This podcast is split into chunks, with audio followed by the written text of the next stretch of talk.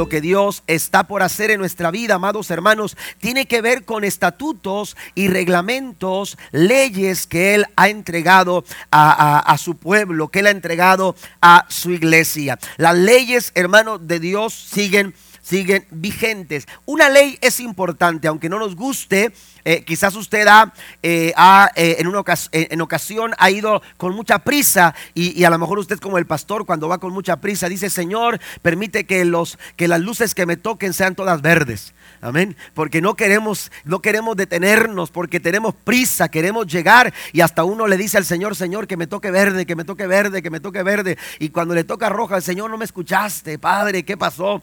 Entonces, a veces tenemos tanta prisa, hermanos, que, que, no nos gusta eh, eh, eh, esperar un tiempo. a veces usted, usted sabe que cuando, cuando usted ve un letrero rojo con la palabra stop, es deténgase. Amén. Pero muchas veces no hacemos alto. Amén. Lo que hacemos es bajar la velocidad. ¿Verdad? Y, vemos que no viene nadie y nos pasamos. Yo, hablo de esta manera para incluirme, ¿verdad? Pero no crea que lo hago. Ok, pero este, lo que pasa es que me quiero concientizar con ustedes. Ah, no sé. Ok, eh, pero, pero a veces cometemos ese tipo de faltas. Amén. Y, de alguna manera, eh, eh, no es que hice alto, no, no hizo alto. Bajó la velocidad, pero el letrero dice stop. Y stop quiere decir deténgase completamente. Eso es lo que nos dice el reglamento. Si usted se recuerda cuando usted pasó el examen, o le hicieron el examen de manejo, usted tuvo que respetar ese, es una ley.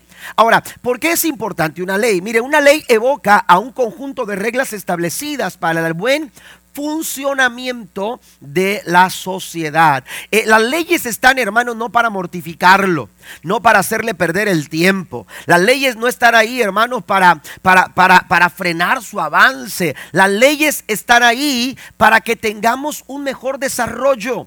Las leyes están ahí para nuestro beneficio. Son un conjunto de reglas que se establecen para que la sociedad funcione y funcione bien. Pero a veces, hermanos, no nos gusta respetar esas leyes. Amén. Y, de repente este, se pasa, se pasa el, el alto, ¿verdad? Y, este, y usted dice que traía mucha prisa. No, eso no es, eso, eso no es excusa. Porque usted tenga prisa, no es excusa como para que usted se pase un alto. Amén. Dicen que en una ocasión eh, el policía paró a una persona que se había eh, eh, pasado en rojo, se había pasado la luz roja, y, entonces el policía, oiga, le, pone ahí el sonido de la, de, la torreta, ¿verdad? De, las luces, y, la persona se detiene, y, el policía se pone detrás de él, y se baja el policía y le pregunta, oiga, ¿qué pasó? Se pasó una, una luz en rojo, no la vio, y dijo, no, no lo vio usted. A ver, al que no vi fue a usted. Eh, muchas veces pensamos, hermanos, que, que, podemos nosotros pasar por alto alguna ley, pero la verdad es que las leyes están ahí para que se respeten.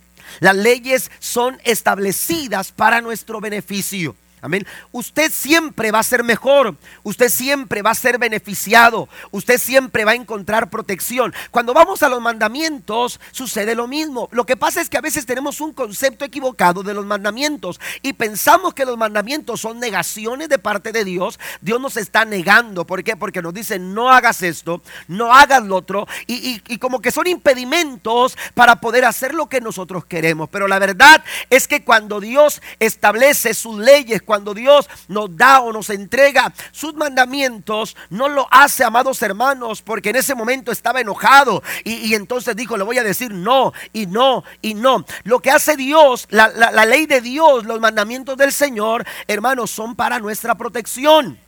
Amén. Son para que usted y yo seamos protegidos. ¿Qué sucede cuando, cuando falta eh, en nosotros, cuando la sociedad carece de valores? Y esto es lo que está pasando. Nuestra sociedad actual carece de valores. Hoy en día, aleluya, eh, vivimos en una época donde, donde los valores se han perdido. Por ejemplo, la familia ha perdido valor en nuestra sociedad. El concepto de familia se ha deteriorado. Deteriorado. El concepto de familia va en decadencia. ¿Por qué? Por la falta de buenos principios, la falta de buenos valores. Ahora, ¿qué ha dado como resultado esto? Si usted va a algunas estadísticas, se dará cuenta que en esta sociedad permisiva, donde todo se tolera, cada 30 segundos hay un divorcio. De cada tres matrimonios que se casan, ahora uno de ellos se divorcia. De cada cuarto niño que nace, escuche esto, esto es, esto es algo eh, alarmante, pero de cada cuatro niños que nacen ahora, uno de ellos es hijo de una madre soltera. Amén. También eh, eh, hay, hay, todo tipo de estadísticas, hermanos, que señalan la carencia que nuestra sociedad tiene por la falta de valores. Muchas de esas cosas el Señor dice no tendrían por qué suceder, no tendrían por qué pasar. Yo he establecido leyes y cuando el hombre respeta las leyes de Dios, el hombre será favorecido porque Dios nos ha dado sus mandamientos para protegernos. Pero el concepto de familia carece, eh, eh, el concepto de familia ha perdido valor en nuestra sociedad. Cuando usted va de Deuteronomio capítulo 6, versículo 6 al 7, se dará cuenta que la Biblia dice, y estas palabras que yo te mando hoy, ¿a qué se está refiriendo? Se está refiriendo a sus mandamientos se está refiriendo a su ley. Estas palabras que yo te mando hoy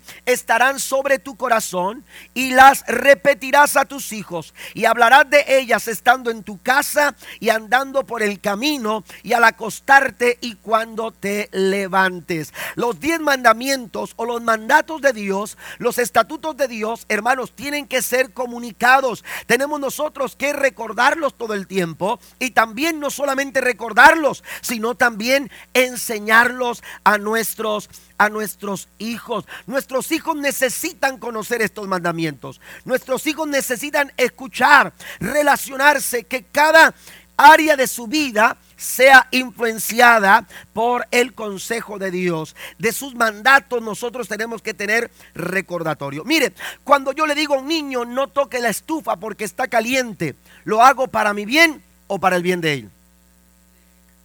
Es para el bien de él. Cuando usted le dice no toques la estufa porque, porque está caliente. Amén. Eh, no lo estoy haciendo para mi bien. Lo estoy haciendo por el bien, por proteger a, a ese pequeño. Lo mismo sucede cuando Dios dice, no hagas eso. Lo que estás por hacer no está bien porque dice mi palabra lo siguiente. Entonces, lo que Dios nos dice a través de sus mandamientos son para nuestra protección. Pero a veces nosotros nos empeñamos o nos empecinamos en querer eh, hacer lo que nosotros queremos aún cuando esto lleva con o conlleva, aleluya, eh, faltar alguna ley o algún mandato que Dios ha establecido en su palabra. Mire, nosotros, eh, nuestro mundo se rige por leyes, hay leyes de la física que usted y yo necesitamos conocer y considerar. Amén. Yo no puedo dejar de considerar la ley de la gravedad. Amén y saltar de un tercer piso. Amén. ¿Y, qué pasa si yo no considero la ley de la gravedad? Amén. No solamente voy a romper esa ley, sino que me romperé también la cabeza. Me voy a romper algún hueso. ¿Está conmigo? Tenemos que considerar las leyes de Dios en nuestra vida. Estas leyes están para influirnos. Estas leyes están para influenciarnos, mejor dicho, están para ejercer una poderosa influencia a fin de qué? A fin de bendecir nuestras vidas. Mire, este texto no está en, sus notas, pero usted lo puede buscar en Romanos capítulo número 7, versículo número 12. Ahí Pablo describe lo que es el mandamiento de Dios. Amén. E, él nos hace una fotografía, el apóstol Pablo, en su carta a los Romanos capítulo 7, versículo 12. Pablo dice, Leo una nueva traducción viviente. Sin embargo, la ley en sí misma es santa. Dice, y sus mandatos son santos, rectos y buenos. Amén. Fíjese cómo describe la ley de Dios. Amén. Cuando Pablo hace una descripción de lo que es el mandamiento de Dios, Pablo dice, el mandamiento de Dios es santo, el mandamiento de Dios es recto, otra versión dice, es justo. Amén y bueno. Amén. De esta forma Pablo describe el mandamiento de Dios. Entonces yo tengo que considerar el poderoso, la poderosa influencia que ejerce, eh, aleluya, cuando en mí y en mi familia, cuando yo respeto los mandamientos de Dios. Cuando yo vivo de acuerdo a los estatutos de Dios, la, la fuerza de esa santidad, de esa justicia, de esa rectitud, de esa bondad, hermanos, se manifiesta en mi vida y en los míos. Por eso es importante, aleluya, caminar de acuerdo a los estatutos del Señor. Dios le dijo a Josué, en el capítulo 1, versículo 8, nunca se apartará de tu boca este libro de la ley, sino que de día y de noche meditarás en él, para que guardes y hagas, escuche esto, guardes y hagas. Dice todo conforme a todo lo que en él está escrito, porque entonces harás prosperar tu camino y todo te saldrá bien. La palabra del Señor, hermano, nos brinda protección cuando nosotros caminamos de acuerdo a ella. Por eso voy a Juan capítulo 14, versículo 21, que es nuestro texto central. La Biblia dice, hablando Jesús, los que aceptan mis mandamientos y los obedecen son los que me aman. Y porque me aman a mí, mi Padre los amará a ellos y yo los amaré y me daré a conocer a cada uno de ellos. Hay algo maravilloso cuando nosotros no solamente, aleluya, eh, aceptamos, sino que obedecemos los mandamientos del Señor. Dice que se crea un ambiente de amor, un ambiente de aceptación, un ambiente, aleluya, de bendición. ¿Por qué? Porque dice el Señor, no solamente ellos me aman, sino que mi Padre los va a amar a ellos y yo también los voy a amar. Dice, y me voy a mostrar a ellos. Y qué lindo es poder ver a Dios en medio de las dificultades. Qué lindo es poder ver a Dios en cada camino, en cada paso, en cada circunstancia. Ver la mano de Dios, hermanos, de esa manera es algo maravilloso. Yo quiero ver a Dios en cada una área de mi vida. Den un aplauso fuerte al Señor en esta mañana. Dice el Señor, me voy a mostrar, me voy a dar a conocer. Amén. Vamos a, vamos a, permitir que los mandamientos del Señor ejerzan esa poderosa influencia en nuestra vida. Y, y, entre más sea, mayor sea la influencia en nosotros y en nuestra casa, más conoceremos al Señor. Amén. Usted no tiene por qué preocuparse el día de mañana cuando usted enseña a sus hijos los estatutos de Dios. Enseñe bien a sus hijos Enseñe bien en su casa. Muestre a sus hijos los mandatos de Dios. Miren, esta es la ley de Dios. Esto es lo que Dios espera de nosotros. Esto es lo que Dios quiere para tu vida. Y cuando usted enseña eso a sus hijos, usted no se va a preocupar el día de mañana. Usted no va a estar afligido el día de mañana. Usted no va a estar angustiado el día de mañana porque dice el Señor, yo me mostraré a ellos. Yo me daré a conocer. Y de esta manera, amados hermanos, nuestros hijos serán súper bendecidos. Mire, cinco cosas. No vamos a hablar en este estudio de cada mandamiento. Vamos a hablar de estas cinco cosas que suceden cuando nosotros estamos dispuestos a aceptar y a obedecer los mandamientos de Dios. Primero, ¿qué es lo que sucede? Mire, nos comunican la esencia de cómo debemos relacionarnos con Dios y con nuestros semejantes. Cuando yo estoy abierto para que los mandatos de Dios ejerzan influencia en mi vida, cuando yo estoy dispuesto a obedecer los mandamientos del Señor, mire, yo voy a tener, aleluya, eh, una, eh, Dios me va a estar hablando, Dios va a estar comunicándome a través de los mandamientos cuál es la forma correcta en la que yo me puedo relacionar con Dios y con mis semejantes. Amén. Nosotros estamos rodeados de, relaciones. Somos seres que nos relacionamos. Amén. Nos relacionamos cuando, cuando Dios creó al hombre. Después se dio cuenta que no era bueno que el hombre estuviera solo. Así que puso a su lado a una mujer. Y esa fue, aleluya, eh, una relación que se establece en el huerto del Edén. Pero los seres humanos nos relacionamos desde el principio. Porque si usted va a la Biblia, se dará cuenta que Dios se empezó a relacionar con el hombre en el huerto del Edén. Es decir, nos relacionamos de una o de otra manera. Tenemos relación con Dios, tenemos relación con nuestros semejantes, llámese esposo, esposa, llámese hijos, hijas, familia, eh, amigos, eh, amistades eh, laboral, asunto laboral o relaciones laborales. nos relacionamos de muchas formas. Dentro de la iglesia es importante también las relaciones, pero qué importante es que lo hagamos correctamente. Que nuestras relaciones sean saludables. Ahí como seres humanos tenemos que entender que tenemos tres problemas. Los seres humanos tenemos tres problemas. Primero, que somos imperfectos. El primer problema para relacionarnos, e, este problema a veces nos impide tener eh, este, relaciones saludables o relaciones correctas. ¿Por qué? Por nuestra imperfección. Porque como seres humanos fallamos. Porque como seres humanos cometemos errores. Y como seres humanos a veces también ofendemos. Y qué difícil es reconocer cuando nosotros nos equivocamos. ¿A poco no? Amén. Y entonces batallamos en el matrimonio, en la relación matrimonial ¿Por qué? Porque ofendimos o nos ofendieron. Amén. O porque fallamos o porque nos fallaron o porque cometimos el error o porque se cometió un error. Y entonces eh, ahí, ahí suceden varias cosas y, ese es un impedimento del por qué a veces nuestras relaciones no son saludables. Segundo, es el pecado. El pecado también, hermanos, es un problema que, que, que, que como seres humanos acarreamos. ¿Por qué? Porque el pecado, aleluya, lo que sucede es que nos desconecta con Dios.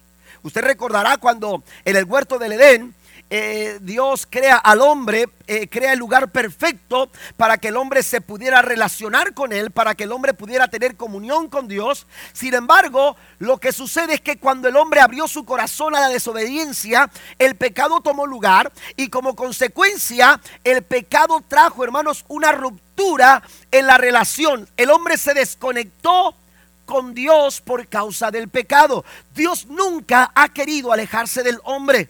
De hecho, la Biblia dice que Él está cerca de los que le buscan, de los que le buscan de veras.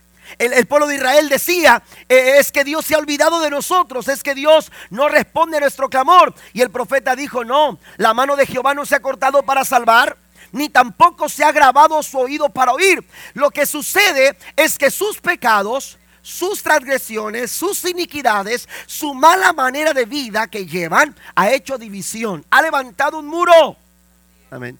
Ha levantado una muralla, ha levantado un obstáculo entre ustedes y Dios. Porque el pecado es lo que hace. El pecado destruye nuestras relaciones. El pecado destruye todo, eh, eh, eh, todo tipo de relación con Dios. Por eso nosotros tenemos que negarnos al pecado. Por eso usted y yo necesitamos sostenernos, aleluya, en la gracia del Señor y mantener una vida agradable delante de los ojos de Dios. ¿Para qué? Para mantener nuestra comunión con Él. ¿Está conmigo? Entonces, es por ello a veces batallamos en nuestras relaciones, por, porque somos imperfectos, porque hay pecado en nuestra vida, pero también porque a veces vivimos llenos de temor. Porque hay temores en nuestro corazón. Y entonces eh, eh, batallamos para mantener una relación saludable y correcta.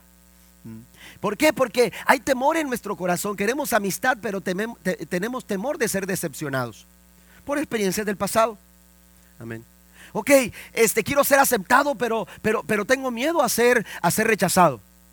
Y entonces lo que sucede es que se crean temores en nuestros corazones que nos impiden, hermanos, desarrollar relaciones saludables. A todo esto, amados hermanos, eh, eh, eh, Dios sabe todo esto. Dios conoce todas estas cosas. Por eso, cuando Él se dirige a su pueblo Israel, aleluya, le dice, miren, les voy a enseñar cómo se tienen que relacionar. Le voy a enseñar qué, cuál es la forma correcta en la que ustedes pueden mantener relaciones saludables. Y, tienen que hacerlo respetando los siguientes valores, los siguientes principios, las siguientes leyes que le voy a dar. Y si usted va a los mandamientos, se dará cuenta, hermanos, que los primeros cuatro mandamientos, aleluya, nos hablan de nuestra relación con Dios. Los primeros cuatro mandamientos, si usted los analiza, eh, eh, hablan de nuestra relación con Dios. ¿Cómo puedo yo relacionarme con Dios? Amén. Y los últimos seis, los seis restantes, nos hablan de nuestra relación con nuestro prójimo. Amén. ¿Por qué? Porque Dios sabía, aleluya, que como seres humanos por sí mismos no podemos relacionarnos bien, batallamos, eh, eh, complicamos las cosas, somos imperfectos, hay pecado en nuestra vida, tenemos muchos temores en nuestro corazón, pero a través de su palabra el Señor disipa todas esas cosas para que nosotros podamos disfrutar de relaciones correctas, de qué forma nos podemos relacionar con Él y de qué forma podemos relacionarnos correctamente con nuestro semejante. Den un aplauso al Señor, porque Dios habla su palabra para protegernos. Dios quiere proteger tu familia, Dios quiere proteger tu hogar, Dios quiere proteger tu, matrimonio, Dios quiere proteger tu relación con Él. Por eso Él dice, ama mis mandamientos, obedécelos, guárdalos y camina de acuerdo a ellos. Fuera de esto, amados hermanos, vamos a fallar. Fuera de esto, vamos a cometer muchas faltas. Fuera de esto, vamos a lastimar a muchas personas y vamos a ser lastimados nosotros también. Pero cuando tú vives de acuerdo a la palabra del Señor, tú vas a encontrar el camino y la dirección correcta para tener relaciones saludables. Mire lo que dice Marcos capítulo 12, versículo 28 al 31. La traducción lenguaje actual dice, uno de los maestros de la ley escuchó la conversación entre Jesús y los saduceos. Al ver que Jesús le respondía muy bien, se acercó y le preguntó, ¿cuál es el mandamiento más importante de todos? Jesús le contestó, el primero y más importante de los mandamientos es el que dice así, escucha pueblo de Israel, nuestro único Dios es el Dios de Israel, ama a tu Dios con todo lo que piensas, con todo lo que eres y con todo lo que vales. Y el segundo mandamiento en importancia es, cada uno debe de amar a su prójimo como se ama a sí mismo. Ningún otro mandamiento es más importante que estos dos. Pero sabe una cosa, si usted ama a Dios y usted ama a su prójimo, usted cumple los diez mandamientos. Eso es lo que estaba queriendo decir el Señor. En esta relación de amor, Jesús dice, aleluya, el que acepta mis mandamientos y obedece, ese es el que realmente me ama. Y en este lineamiento, en este, en este estado de amor, en esta condición de amar a Dios con profundo amor, amados hermanos, nosotros podemos cumplir con el mandamiento que Dios nos ha dado de amor total, de amor que domine nuestras emociones, que influya nuestros pensamientos y que también sea la dinámica de cada una de nuestras acciones, de nuestra conducta, la forma en que nos conducimos, la forma en que pensamos, la forma en que hablamos, hermanos, dice mucho de cuánto amamos a Dios. Amén. Ahora, ¿por qué es importante el primero? Aleluya, entender el primer, eh, eh, eh, mandamiento que Jesús le dice a, a, este maestro de la ley. Amar a Dios. Amén. Porque mire, nada, no podemos amar a otros, a otras personas, si no primero amamos al Señor. Solo cuando amamos a Dios podemos amar a nuestros semejantes. Solo cuando experimentamos el amor de Dios para nuestra vida, porque cuando, cuando no, eh, eh, no hemos experimentado el amor del Señor, hermanos, oiga, somos, somos este, eh, a veces hasta crueles, ¿verdad? ¿Por qué? Porque a veces nos sentimos tan justos. Amén. Que, decimos, no, esa persona no merece que la ame. Pues sabe una cosa, cuando uno, uno, uno, uno se pone en en la condición delante del Señor, la verdad es que usted y yo no merecíamos que Dios nos amara. Usted y yo no merecíamos que Dios nos amara como nos ha amado.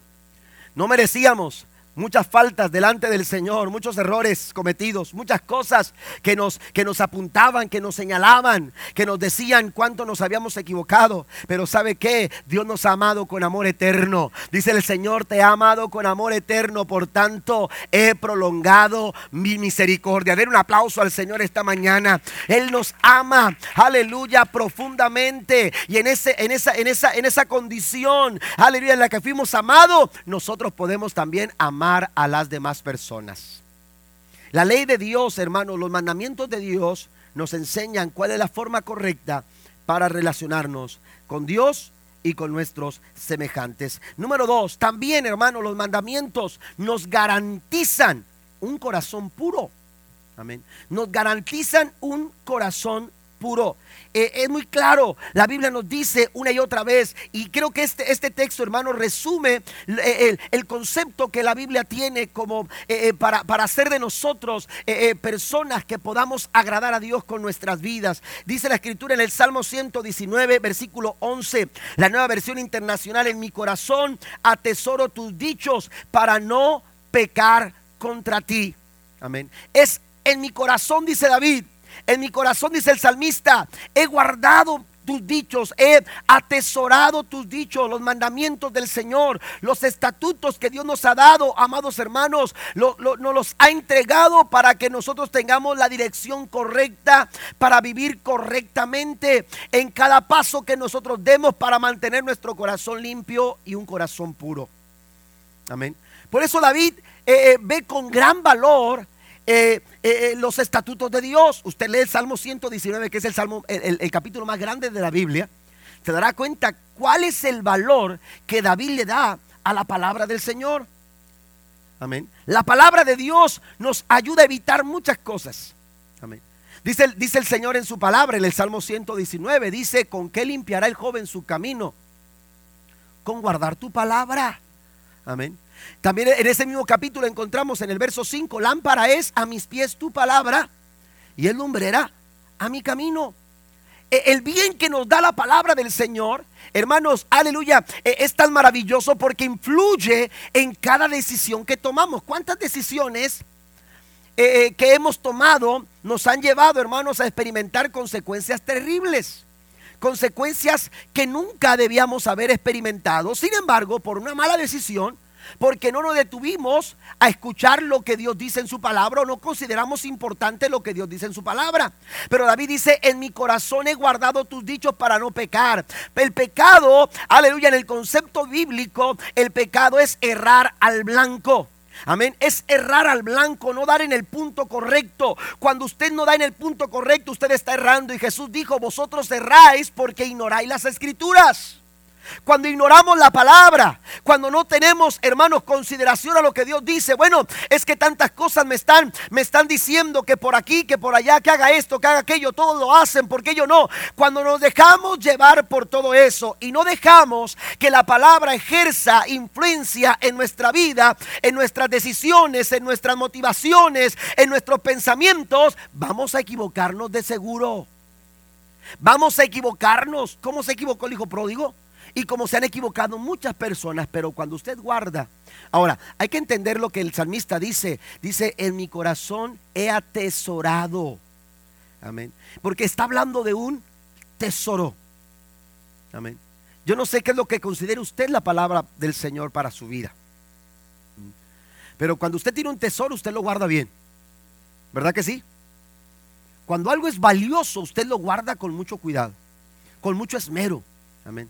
Eh, usted lo está cuidando bien y, no permite que nadie venga y se lo quite. Ah, hay un enemigo, un adversario que quiere robarte lo que Dios ha hablado para tu vida, lo que Dios quiere hacer en tu vida, lo que Dios ha planeado para tu vida. El enemigo ha querido venir contra ti. La Biblia dice que Él viene para hurtar, matar y destruir. Pero el Señor dice, yo, te, yo, yo he venido para que tengan vida y para que esa vida ustedes la tengan en abundancia. Den un aplauso al Señor porque Dios quiere darle vida en abundancia.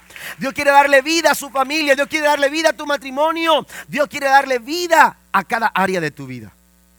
Amén. Necesitamos nosotros entonces atesorar la palabra del Señor, hermanos, en nuestro corazón. Josué capítulo 1, versículo 8, ya lo leíamos hace un momento, cuando Dios le dice a Josué, dice, para que guardes y hagas conforme a todo lo que en él está escrito, porque entonces harás prosperar tu camino.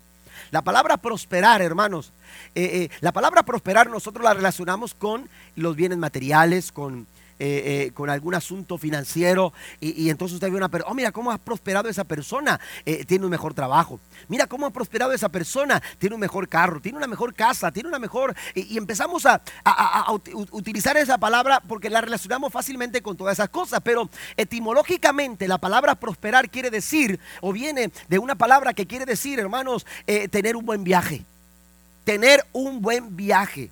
Amén. Que, que, seas prosperado, que tengas un buen viaje. La vida es un viaje. Y en cada momento de nuestra vida, hermanos, aleluya, tenemos que entender que para tener un buen viaje en esta vida, nosotros necesitamos la palabra del Señor. Dios le estaba diciendo a Josué, Josué, yo quiero que tengas un buen viaje. Quiero que te vaya bien. Aleluya, que, que, que las cosas lleguen a buen propósito. Que las cosas lleguen a buen término. Que las cosas, aleluya, sucedan de acuerdo a los planes que yo tengo para contigo. Pero para ello, tú tienes que atesorar mi palabra como un gran tesoro.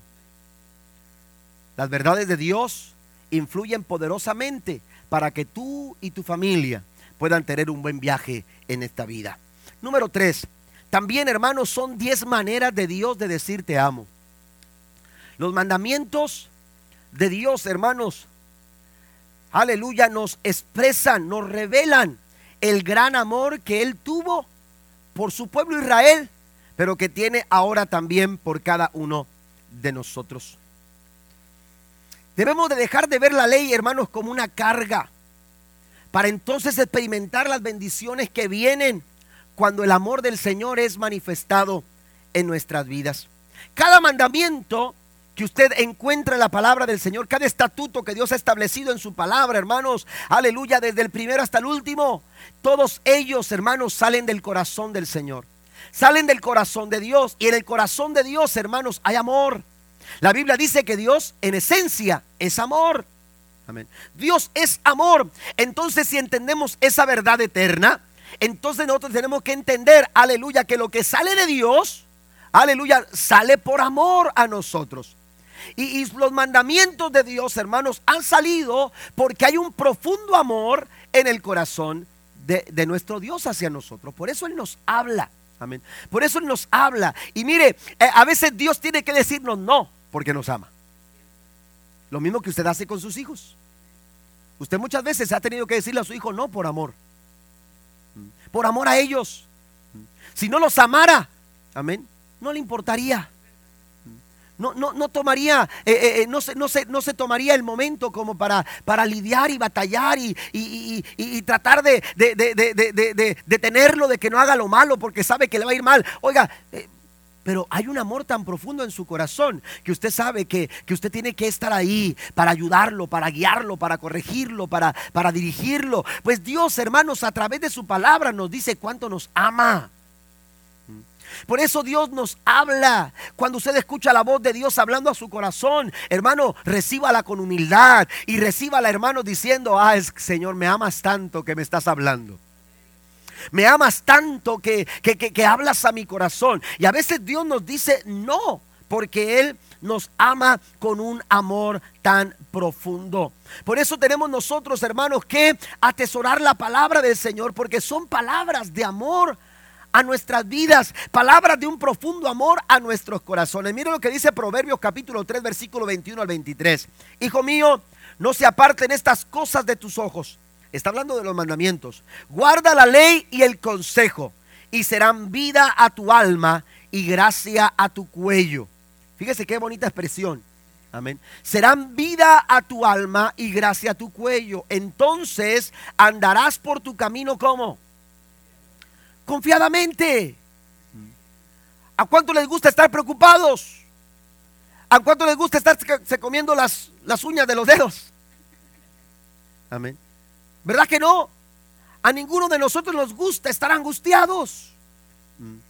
Eso no es bueno la ansiedad, todas esas cosas que vienen, hermanos, eh, atacar nuestra, nuestro bienestar. No, no queremos escuchar malas noticias, no queremos tener que enfrentar problemas, pero dice el Señor, aleluya, cuando tú guardas mis mandamientos, cuando tú guardas el buen consejo, cuando tú caminas de acuerdo a los estatutos, dice el Señor, esto va a dar vida a tu alma, pero también dice, tú vas a andar por el camino que tú andes, tú vas a caminar confiado, dice, y tu pie no va a tropezar. Tu pie no va a tropezar. Vamos a, a, abrazar las enseñanzas del Señor. Vamos a abrazar los estatutos de Dios. Aquí no se trata de decir qué es lo que me gusta a mí, qué es lo que le gusta a usted, qué es lo que dice Dios, qué es lo que Dios quiere que hagamos. No es lo que te agrada a ti, no es lo que me agrada a mí, es lo que Dios ve con agrado. Lo que Dios ve con agrado. Y Dios ve con agrado, dice el Señor, aleluya, que, que, que, si obedecemos y amamos sus estatutos. Y entonces el Padre, con agrado, lo va a amar a ellos. Y yo lo voy a amar a ellos también. Dice, y me voy a mostrar. Dios se va a revelar a través de, de, esto, de esto de cumplir los mandamientos del Señor caminar de acuerdo a los mandamientos de Dios. Ahora, eh, aquí eh, el proverbista se siente tranquilo y seguro al saber que cuando, cuando uno respeta, Amén. Los mandatos de Dios, cuando uno respeta los mandamientos de Dios, entonces dice el Señor en su palabra, eh, dice, dice, yo te haré andar confiadamente en el camino y tu pie no va a tropezar. Hay confianza, hay tranquilidad, yo no me voy a preocupar, yo no me voy a llenar de ansiedad, yo no voy a estar angustiado. Amén. Voy a estar en paz, voy a estar tranquilo. ¿A quién no le gusta eso? Amén. Saber que todo va a estar bien porque Dios está en control de todo. Bendito el nombre del Señor. Saber que yo no tengo por qué afanarme cuando sé que Dios tengo un Dios tan grande, tan grande y tan, tan, tan amoroso que cuida de mí y protege a los míos. Esto, esto es algo que yo quiero para mi vida. Pero para hacerlo tengo que entender lo que la palabra del Señor dice. Vivir confiado. Dicen que en cierta ocasión un muchacho que había trabajado desde muy pequeño pero que había escaseado el trabajo cerca de, donde él vivía.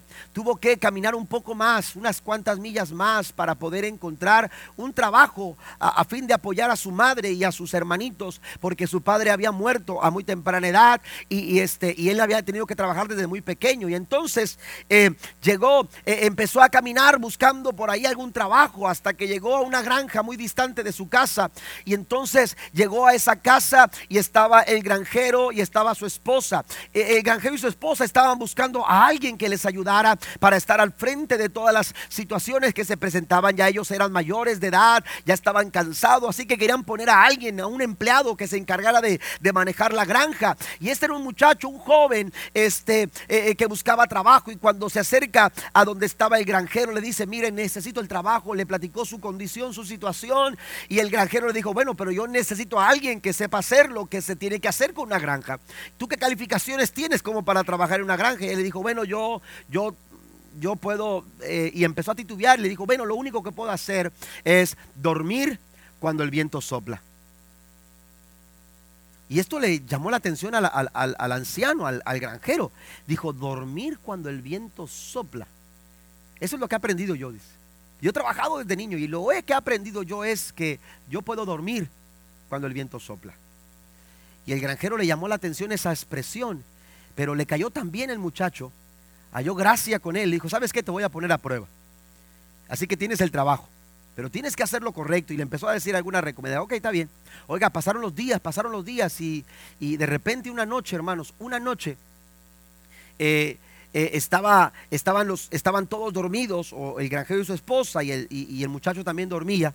Y cuando, y cuando eh, de repente, hermanos, el granjero y su esposa fueron despertados, amén, Bruscamente se despertaron cuando empezaron a darse cuenta que una tormenta muy violenta estaba sacudiendo eh, eh, eh, el, área donde ellos vivían.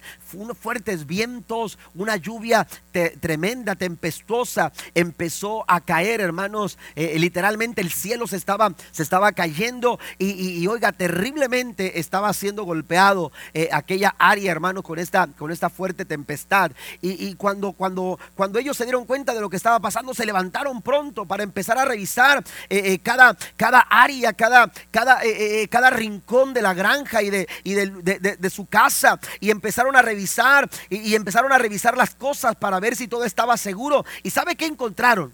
Encontraron que las ventanas de la granja estaban bien aseguradas encontraron que había suficiente suministro de leña al lado de la, de la, de la, de la chimenea. Eh, eh, y se encontraron, hermanos, que, que, cuando inspeccionaron todos ellos, encontraron que su propiedad estaba bien segura, que todo había sido puesto en su lugar, que el tractor estaba en el garaje, que los animales estaban eh, tranquilos con suficiente agua y con suficiente alimento. Y para su sorpresa, se encontraron a un muchacho tranquilamente durmiendo cuando la tempestad estaba con toda su fuerza. Cuando el granjero vio al muchacho dormido sin ningún problema, entendió la palabra que él había dicho. Yo solo sé dormir cuando el viento sopla. Esto es lo que sucede cuando usted y yo caminamos de acuerdo a los estatutos de Dios. Cuando yo hago lo que me toca a mí, cuando yo vivo de acuerdo a lo que Dios espera de mí, cuando yo estoy caminando de acuerdo a los mandamientos de Dios, cuando mi familia camina de acuerdo a los parámetros de Dios, cuando mi matrimonio está caminando de acuerdo a lo que Dios espera de mi vida, hermano, usted le aseguro que usted va a dormir aún cuando el viento sople. Den un aplauso fuerte al Señor en esta mañana. Se puede dormir aun cuando los vientos soplen. Jesús dijo en Mateo capítulo 7, aleluya, hablando de la parábola de los dos cimientos, el que escucha mi palabra y la obedece, lo voy a comparar a un hombre muy sabio que queriendo edificar su casa, edificó su casa sobre una roca. Y cuando vinieron los vientos y cuando vinieron las tempestades, la casa no se cayó porque estaba bien fundada. Esto es lo que sucede cuando nuestro hogar está fundado en la palabra del Señor. Leo Proverbios capítulo 3, versículo 1 al 2. Hijo mío, no te olvides de mi ley y tu corazón guarde mis mandamientos porque largura de días y años de vida y paz te aumentarán. Número cuatro, vamos al punto número cuatro, condable y absoluta. Pasen los músicos que estén aquí, por favor.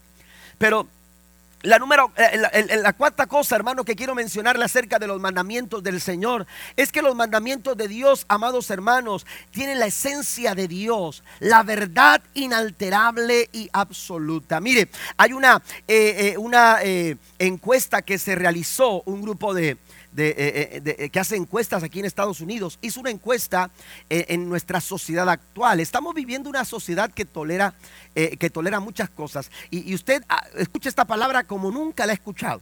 Amén. Y, el problema de tolerar, de ser tolerantes, hermanos, es que lo que se tolera ahora, se acepta mañana. Lo que se tolera hoy, se acepta mañana. Y si nos volvemos tolerantes con todo, vamos a terminar siendo, amén, lo que en esencia nosotros no queríamos. Amén. Vamos a terminar haciendo lo que en esencia nosotros no aceptamos. Entonces, ese es el peligro de ser tolerantes con todas las cosas. Amén. Y, entonces vivimos en una sociedad donde se toleran muchas cosas, donde se, una sociedad permisiva. Y el problema, hermanos, es, y, la raíz de todo eso, es que hay, una, hay, una, hay un concepto de verdad bastante ambiguo. Nadie sabe lo que es la verdad en realidad, según lo que dice la sociedad. Y esta encuesta reveló lo siguiente, reveló que la sociedad americana eh, cuando hablo de la sociedad americana no estoy hablando solamente de los, de los anglosajones, estoy hablando de la sociedad que, habita eh, eh, este país, esta nación, hispanos, asiáticos, de, todo, de toda raza que habita esta nación. Hermanos, la sociedad americana dice que el, el 76% de los encuestados respondió a la pregunta, ¿existe una verdad absoluta? Esa era la pregunta que se les hizo. ¿Existe una verdad absoluta? ¿Y sabe qué fue lo que respondieron? El 76% de los encuestados respondió que no existía tal cosa de la verdad absoluta. Amén. 76% de nuestra población dice que no hay una verdad absoluta. Y eso es una mentira. Amén. Y, por eso las estadísticas. Amén. Por eso usted se da cuenta las estadísticas tan, las consecuencias tan terribles en las que está sumida nuestra sociedad. Las carencias tan grandes que tenemos actualmente, hermanos, parten de esto. Que estamos permitiendo que las mentiras se apoderen de nuestras familias.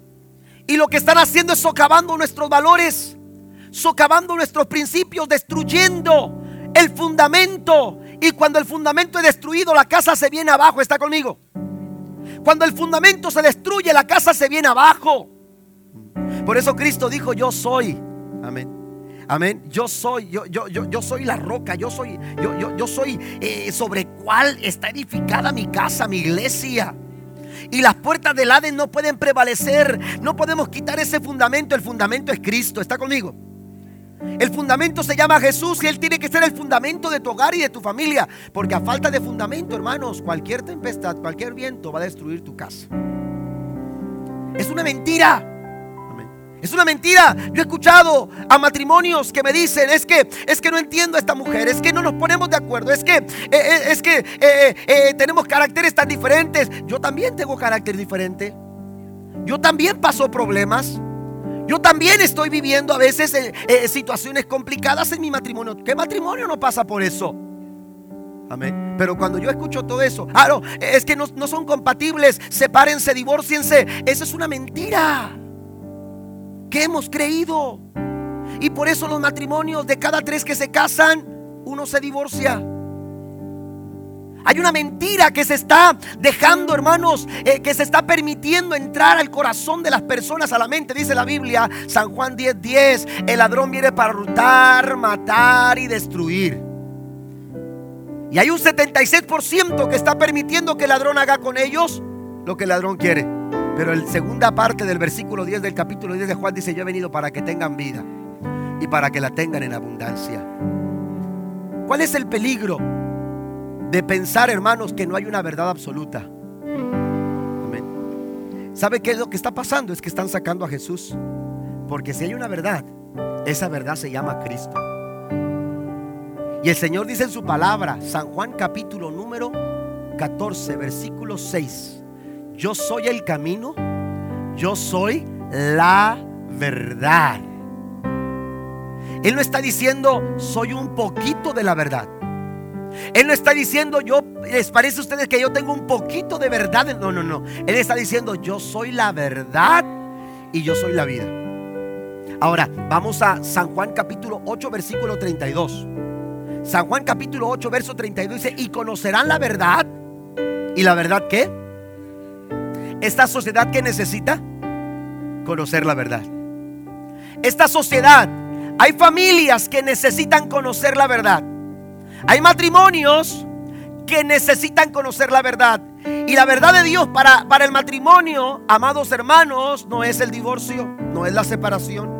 La verdad de Dios, hermanos, es que Dios puede transformarte a ti y puede transformar a tu esposa y puede transformar tu casa para que tú vivas las bendiciones de vivir en la verdad que es Cristo. ¿Está conmigo? Esta sociedad necesita conocer la verdad, pero hay un 76% que dice, yo no conozco la verdad. Por eso viven como viven. Por eso actúan como actúan. Por eso están así. Dice la escritura, serán libres. ¿Por qué? Porque están encadenados. Porque están esclavizados. Sus pensamientos están cauterizados. Sus conciencias. No hay quien haga lo bueno, dice el Señor. Necesitan revelarse, necesita revelarse a ellos la verdad de Dios. Y esa verdad se llama Jesús. Y esa verdad, hermano, usted y yo la tenemos en nuestro corazón. Por eso es importante que usted comparta la verdad, que usted hable la verdad, que usted viva la verdad. Eso es lo que dice el apóstol Juan. Lea las cartas de Juan. Y Juan dice, aleluya, bueno, si yo entiendo que la verdad me hace libre, entonces ¿por qué me callo? Entonces ¿por qué no estoy hablando la verdad? ¿Por qué no estoy comunicando la verdad?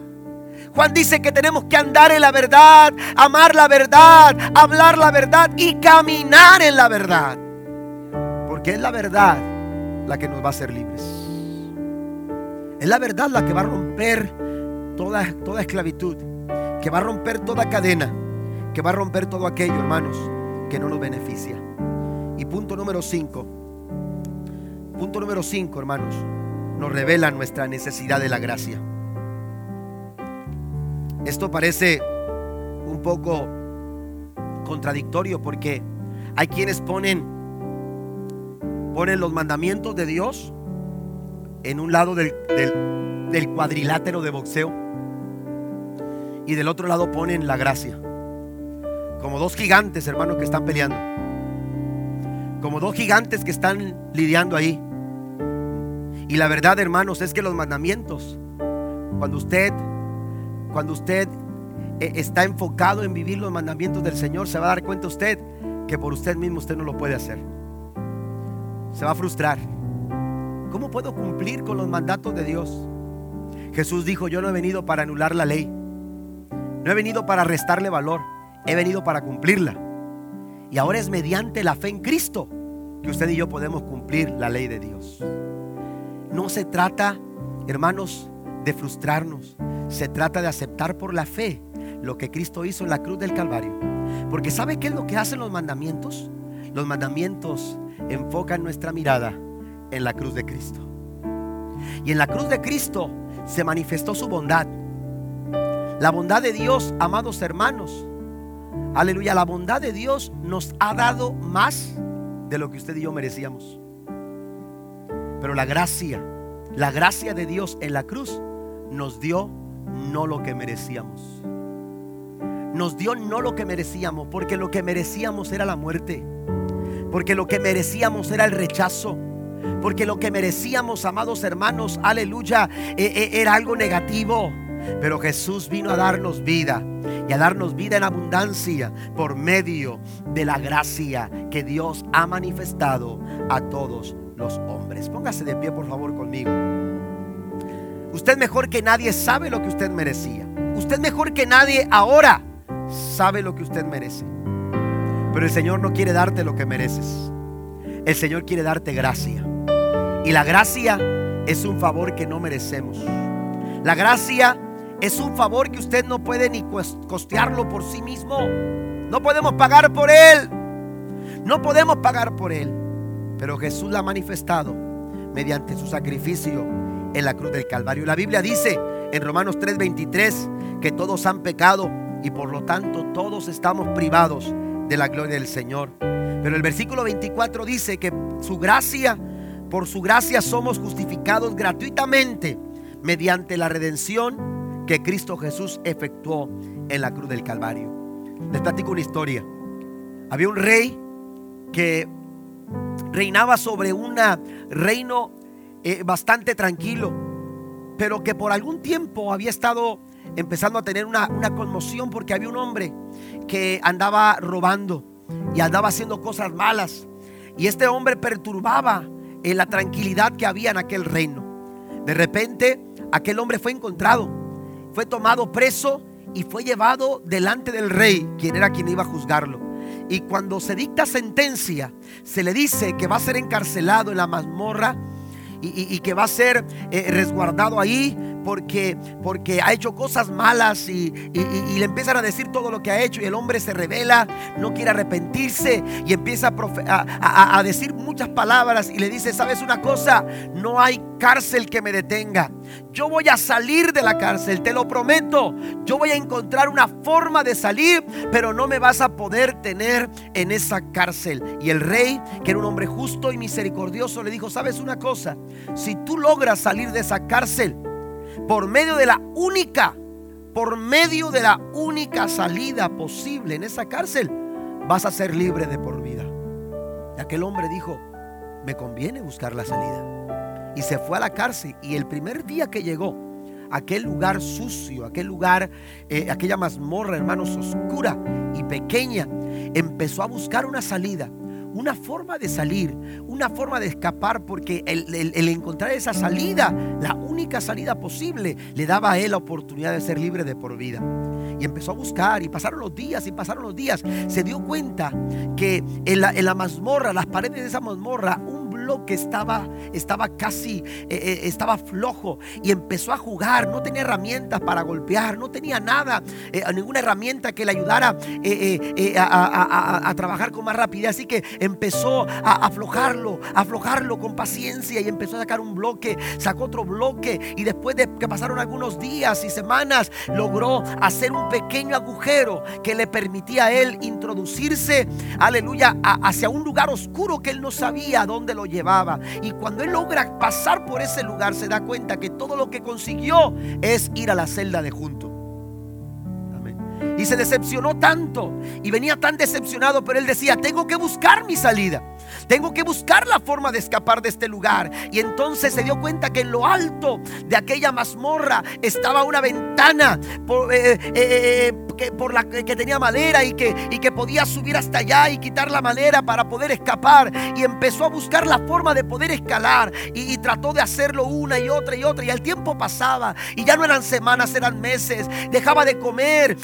ni siquiera se tomaba el tiempo para comer. Aleluya, porque él quería encontrar esa salida. Y cuando logró subir hasta donde estaba la ventana y quitar con dificultad la madera, se dio cuenta que no podía escapar porque la mazmorra estaba en una parte tan alta, que era eh, eh, eh, peligraba el saltar, hermanos, porque estaba en la torre, en la más alta de aquel palacio, estaba él encarcelado. Así que bajó de aquel lugar frustrado, cansado, al punto, hermanos, que en muy poco tiempo enfermó. Y ya cuando estaba agonizando, cuando estaba casi muriendo, le pidió a los guardias, les dijo, quiero ver al rey, solicito hablar con el rey. La curiosidad de este hombre, cuando tuvo el rey delante de él, le dijo, rey, tú me prometiste que si yo lograba salir de este lugar, yo sería libre de por vida. Y tú me dijiste que había una única salida para poder escapar de esta mazmorra. Y la busqué y no la encontré. Y eso es una mentira. No hay forma de salir de este lugar. Y el rey le dijo, claro que hay una forma, pero no la buscaste. ¿Por qué? Porque debiste haberme buscado a mí. Porque la única forma de que tú salieras era que te arrepintieras y decidieras cambiar para poder quedar libre de por vida. No es como tú has tratado, no es como tú has pretendido lograrlo no es con nuestro esfuerzo, no es con nuestro trabajo, no es mediante nuestras fuerzas, es mediante la gracia redentora de nuestro Señor Jesucristo. La única forma, la única salida, la única manera de poder disfrutar de la libertad es mediante la gracia maravillosa de Cristo Jesús.